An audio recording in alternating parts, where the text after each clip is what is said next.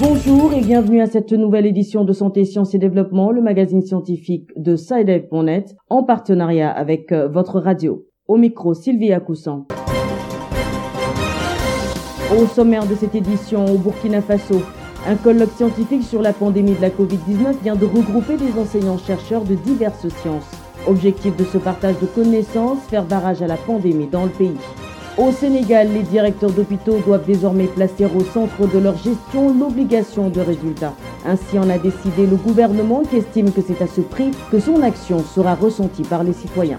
En Côte d'Ivoire, une application numérique pour la communication interne en entreprise a été mise au point et pourra faciliter le travail à distance. Une solution, entre autres, face aux exigences de distanciation en cette période de pandémie de la Covid-19. À ne pas manquer la rubrique Kesako, la question de la semaine porte sur les plaies dites inguérissables et nous vient du Bénin. En fin d'édition, comme d'habitude, nous allons consulter l'agenda scientifique de la semaine.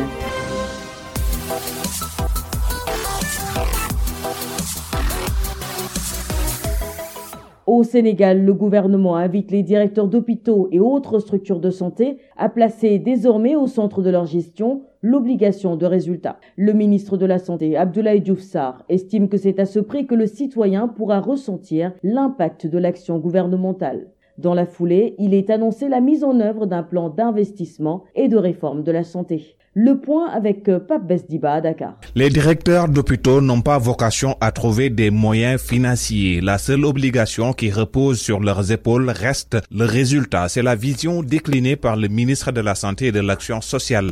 Pour Abdoulaye Diouf ce qui est visé, c'est la satisfaction du patient. J'ai beaucoup insisté sur la problématique des structures de santé orientées patient. Parce que fondamentalement, ce que nous visons, c'est la satisfaction du patient. La satisfaction dans les soins en termes de qualité mais aussi la satisfaction, l'environnement et la prise en charge globale du patient. Ainsi, de véritables réformes sont envisagées dans le secteur, annonce le ministre, réformes à travers le plan d'investissement pour un système de santé résilient et pérenne. Le chef de l'État a décidé de mettre beaucoup de ressources dans le secteur de la santé et de l'action sociale. Ces ressources-là n'apporteront une rentabilité sociale que si ces moyens s'installent dans un écosystème de qualité pour permettre l'efficacité et l'efficience dans les systèmes de santé. Le docteur Chersek, spécialiste de santé publique par ailleurs, secrétaire général du syndicat des travailleurs de la santé, est loin d'être convaincu par ce plan d'investissement. Le problème majeur du système de santé, ce sont les hommes qui les dirigent. Donc ces milliards-là, on va les investir, mais moi je suis pas convaincu que ça puisse régler le problème. Le ministre de la Santé relève que 70% des financements consacrés au secteur concernent les infrastructures et les équipements. Désormais pour lui, l'obligation de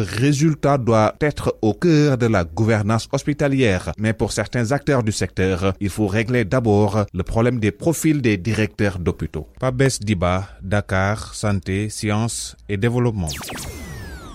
Au Burkina Faso, des enseignants-chercheurs de mathématiques, sciences médicales et biologiques, sciences humaines et sociales se sont réunis dans le cadre d'un colloque scientifique sur la pandémie de la Covid-19. L'objectif de ce partage de connaissances est de faire barrage à la pandémie dans le pays. Le reportage d'Abdelaziz Nabalouma Ouagadougou. Les enseignants-chercheurs veulent contribuer aux efforts de lutte contre la pandémie de la Covid-19. Ces acteurs du monde scientifique ont mené la réflexion sur la thématique réagir à la pandémie de la Covid-19 au Burkina Faso. Contribution des trois réseaux d'enseignants-chercheurs. L'objectif de ce conclave était d'aider le gouvernement à orienter son action dans le cadre de la lutte contre la pandémie de la COVID-19. Mahamadi Savadogo, professeur titulaire de philosophie et responsable à l'organisation du colloque. Nous avons pu voir les différentes entrées à travers les différentes sciences, les différents points de vue qui parfois nous révèlent des aspects même de l'épidémie qu'on ne voit pas de prime abord. On peut prendre des exemples hein, d'analyses qui ont été faites. Par exemple, euh, la difficulté dans laquelle euh, les médecins peuvent se retrouver quand ils doivent gérer plusieurs malades et qu'il n'y a pas assez de lits de réanimation. Donc, il faut trouver un critère pour choisir entre les malades à qui on va donner la priorité, alors que l'enjeu, c'est la vie ou la mort. Et on se rend compte que quand on dit qu'ils n'ont pas toujours les moyens pour réagir, c'est pas seulement les moyens matériels, mais même la préparation psychologique et éthique, elle n'est pas toujours donnée pour leur permettre de faire face à l'urgence et à la force de la pression que cette pandémie a engendrée. Les réflexions ont permis d'appréhender la complexité de la pandémie. Mieux, selon le ministre en charge de la recherche scientifique, Al-Kassoum Maïga, les résultats permettront aux dirigeants politiques de prendre de bonnes décisions en vue de limiter l'impact de cette pandémie sur la société burkinabé. Ce virus a provoqué non seulement ce qu'on connaît des maladies qui sont d'ordre respiratoire, ce que vous savez, mais surtout une maladie sociale pour nous, qui est le fait de ne pas pouvoir se toucher, le fait euh, de réduire les déplacements, le fait de réduire les regroupements. Donc ça un problème. Mais ça, c'est pas le travail du médecin. Il y a d'autres spécialistes qui sont ceux-là, des sciences sociales, des sciences humaines, des sciences juridiques, des sciences politiques qui peuvent effectivement questionner nos pratiques. Il s'agit pour eux non seulement de voir comment la maladie a été gérée, comment la maladie peut être gérée du point de vue sanitaire, mais surtout comment est-ce que les décisions qui ont été prises par les gouvernants ont pu impacter le vivre ensemble. Abdel Aziz Nabaloum, Ouagadougou, pour Santé, Sciences et Développement. En Côte d'Ivoire, un développeur web vient de mettre au point une application numérique destinée à la communication interne en entreprise pour faciliter le télétravail. Une idée novatrice de plus pour aider les travailleurs à adapter leurs tâches face aux exigences de distanciation dues à la pandémie du coronavirus. Quelles sont les particularités de cette application? Des réponses avec notre correspondant à Abidjan, Mamadou Traoré. Cette application est dénommée NENK et s'écrit N-E-I-N-K-H. Elle a été mise au point par le jeune développeur ivoirien Hemon Boho. Sa particularité est d'inclure davantage la collaboration à distance entre les travailleurs d'une même entreprise. Hemon Boho. À travers NENK, vous pourrez non seulement euh, traquer les différents dossiers, avoir un suivi et euh, créer des projets et attribuer des tâches vraiment avoir une collaboration très très approfondie dont les entreprises ivoiriennes ont besoin. Euh, c'est une solution qui est très très adaptable à tout type d'entreprise parce que nous avons nos réalités en Côte d'Ivoire qui sont différentes de certaines entreprises partout dans le monde. Donc avec NENK, vous avez cette possibilité-là d'adapter le fonctionnement de votre entreprise. L'application NENK est gratuite et accessible sur Play Store et App Store pour les smartphones et tablettes, mais aussi téléchargeable sur ordinateur. T.C. Abraham, responsable d'une entreprise de solutions numériques à Abidjan, en est utilisateur. Il se dit fasciné par la facilitation du travail collaboratif grâce à NENK. NECA euh, est une très belle solution. Elle nous a aidé à régler le problème, euh, comme euh, dans toutes les entreprises, le problème de communication. Aujourd'hui, pour échanger avec un collaborateur, on n'a plus besoin d'utiliser le téléphone ou encore d'envoyer des mails et, tout ça. Non. À travers la discussion instantanée, voilà, on a la possibilité d'échanger avec un collaborateur ou même plusieurs collaborateurs. Aussi, la gestion de fichiers. Très souvent, lorsque nous avons besoin d'un fichier, on est obligé de se déplacer pour aller vers la personne concernée avec une clé USB ou encore un support de stockage pour pouvoir récupérer le document.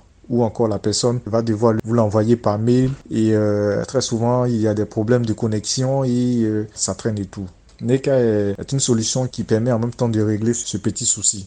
L'option qui nous plaît encore le plus, c'est le document collaboratif. Nous avons la possibilité désormais de pouvoir travailler sur le même document. Ainsi, euh, tout le, le document est à jour tout le temps. C'est une des options qui nous a beaucoup intéressés. Selon une étude récemment publiée par le cabinet d'intelligence économique Oxford Business Group, la crise du Covid-19 a accéléré le processus de digitalisation de nombreuses entreprises ivoiriennes. Mamadou Traoré, Abidjan, Santé, Sciences et Développement.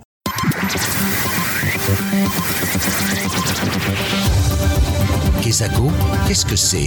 Vos questions à la rédaction, les réponses de nos experts. Pour la question de la semaine, nous allons au Bénin avec un auditeur qui s'intéresse aux plaies dites inguérissables. Nous l'écoutons. Bonjour, je suis Pierre Devon Lekossou et j'appelle de Cotonou au Bénin. On entend souvent parler de plaies inguérissables. Je voudrais savoir s'il existe réellement des plaies inguérissables et quelles en sont les raisons et les facteurs de risque. Merci. Cap sur Cotonou où nous attend notre correspondant Virgile Aïssou. Bonjour Virgile. Bonjour Sylvie, bonjour à tous. Alors pour répondre à la préoccupation de l'auditeur, vous vous êtes référé à un spécialiste en la matière. Oui, j'ai rencontré le docteur Nadin Tayewo Kokode, médecin urgentiste, vasculaire et phlébologue. Sylvie, la phlébologie est la branche de la médecine qui étudie l'ensemble du système veineux et ses maladies. Et puis le docteur Cocodé est spécialiste en cicatrisation. Écoutons-le. Il existe en effet des plaies dites inguérissables. Une plaie est dite inguérissable lorsqu'au-delà de 21 jours de traitement bien conduit, cette plaie ne cicatrise pas. Et toutes les plaies qui ne cicatrisent pas au-delà de 21 jours, on les appelle des ulcères. L'ulcère le plus connu au Bénin, c'est l'ulcère de Buril. Il existe néanmoins d'autres ulcères. Il y a des ulcères qui sont dus à ce que nous mangeons, des ulcères métaboliques, par exemple, dus au diabète. Il y a des ulcères qui sont dus à l'hypertension artérielle. Il y a des ulcères qui sont dus à l'insuffisance artérielle des membres inférieurs qu'on appelle artériopathie oblitérante des membres inférieurs. Il y a des ulcères qui sont dus à l'insuffisance veineuse, c'est-à-dire que les veines ne ramènent pas le sang que les artères envoient vers les jambes. Les veines ne les renvoient pas très bien au niveau du cœur. Il y a des ulcères qui sont dus à l'insuffisance lymphatique qu'on appelle lymphœdème les grosses jambes, les éléphantiasis, toutes ces plaies, lorsqu'elles sont prises à temps et traitées avec les moyens adéquats, peuvent guérir. Justement, quels sont ces moyens adéquats? Comment procédez-vous généralement? Lorsqu'on ne traite pas une plaie artérielle comme une plaie veineuse, on peut la guérir. Lorsqu'on ne traite pas une plaie veineuse comme une plaie lymphatique pure, on peut la guérir il suffit de faire un certain nombre d'examens. Ces examens-là, c'est vrai, n'existent pas toujours au Bénin. Par exemple, un Doppler veineux fait par un spécialiste rompu en la matière qui sait reconnaître l'insuffisance veineuse et sait faire une sclérose, aller tuer les veines qui ne fonctionnent pas bien pour que les veines qui fonctionnent puissent renvoyer le sang au cœur et pour qu'il y ait une bonne cicatrisation. C'est vrai que cela nous manque. Mais moi, j'ai déjà pris en charge des plaies diabétiques, des jambes qui devaient être amputées. Nous avons pris ces plaies artérielles et nous les avons traitées sur des mois et nous les avons guéries. Ironie du sort, nous avons utilisé des techniques locales. C'est-à-dire que pour faire un bandage, les bandes coûtent cher. Mais lorsque vous connaissez la pression que vous devez utiliser sur telle ou telle plaie, vous pouvez utiliser un drap, vous pouvez aller chez le matelassier chercher une mousse. Ça veut dire que toutes les plaies, nous pouvons utiliser des moyens de bord pour les traiter. À partir du moment où nous avons du miel chez nous, nous pouvons arriver à traiter la majorité des plaies si nous faisons le bon diagnostic. Le vrai souci, c'est un souci de diagnostic. Faire la différence entre la plaie artérielle et la plaie veineuse. Voilà donc Sylvie, ce que nous pouvons retenir des plaies dites inguérissables. Merci Virgile, je rappelle que vous étiez en ligne de Cotonou au Bénin. Si vous aussi souhaitez nous adresser une question, une seule chose à faire, appelez, écrivez ou laissez un message vocal au numéro WhatsApp suivant, le plus 221 78 476 87 80. Je répète, le plus 221 78 476 87 80. Votre question, vous pouvez aussi nous la poser par email. L'adresse email, c'est celle-ci, podcast.sidev.net. Podcast s'écrit P-O-D-C-A-S-T. Et Sidev s'écrit S-C-I-D-E-V. Je répète, podcast.sidev.net. Vos questions et commentaires sont attendus à ces différentes adresses à tout moment de la journée. Place maintenant à l'agenda scientifique de la semaine avec Bilal Taïrou. Bonjour Bilal. Bonjour Sylvie, bonjour chers auditeurs. Nous sommes impatients de connaître les événements que vous nous recommandez cette semaine. Alors la semaine du 13 au 19 novembre sera la semaine dédiée pour un bon usage des antibiotiques. C'est une semaine qui a pour but de mieux faire connaître le phénomène mondial de la résistance aux antibiotiques et d'encourager le grand public, les personnels de santé ainsi que les décideurs politiques à adopter les meilleures pratiques afin d'éviter l'apparition d'une résistance aux antibiotiques et que celle-ci ne continue de se propager. Plusieurs événements sont donc prévus à cet effet à divers niveaux nationaux. Et le 17 novembre, l'OMS procédera au lancement officiel de la stratégie mondiale en vue d'accélérer l'élimination du cancer du col de l'utérus. C'est un événement qui est prévu se tenir de 14h30 à 16h ce 17 novembre, heure locale à Genève. Pour plus d'informations sur ces deux événements, rendez-vous sur le site de l'OMS, le www.who.int. Voilà, ce sera tout pour cette semaine, Sylvie. Merci Bilal. Mesdames et messieurs, chers auditeurs, c'est la fin de cette édition de Santé, Sciences et Développement. Merci de votre bienveillante attention. Rendez-vous la semaine prochaine, même heure, même fréquence. D'ici là, portez-vous bien. Cette émission est disponible en podcast sur le site sidev.net/fr. Cette émission a été réalisée sur financement du CRDI, le Centre de recherche pour le développement international, un organisme public canadien. Le CRDI investit dans le savoir, l'innovation et les solutions afin d'améliorer les conditions de vie dans les pays en développement.